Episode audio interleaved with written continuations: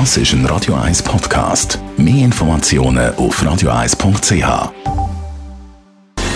Gesundheit und Wissenschaft auf Radio 1. Unterstützt vom Kopfwehzentrum Irlande Zürich. www.kopfwww.ch. Das ist Musik für alle fußballbegeisterten Gamer. EA Sports. It's in the game. Das Intro zum FIFA-Game.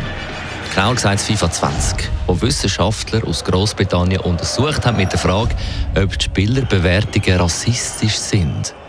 In dieser Studie hat die Universität in Leicester und Coventry die Eigenschaften der 100 besten Spieler im Spiel ausgewertet. Und das Resultat ist, dass die besten schwarzen Spieler im FIFA 20 bessere physische Eigenschaften haben wie Springgeschwindigkeiten und Springen, während weiße Spieler die besseren technischen Eigenschaften haben.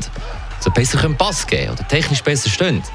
Also verstärkt FIFA 20 die rassistischen Vorurteile gegenüber Schwarzen und dann auch weißen Fußballern, sagen die Wissenschaftler.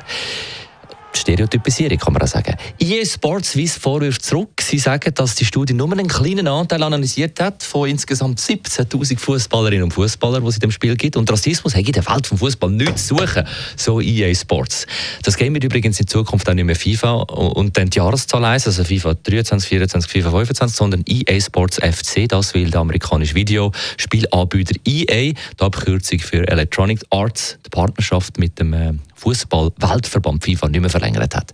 Was mich jetzt beim äh, Game vom FIFA 22 eher genervt hat, ist, dass wir kein einziges afrikanisches Land können auswählen und Schweizer Nazi auch nicht. Und ich glaube nicht aus rassistischen Gründen, sondern es geht eher wahrscheinlich um äh, all about money, finanzielle Gründe. Bei der FIFA hat ja vieles mit dem Geld und auch der Lizenzrecht zu tun.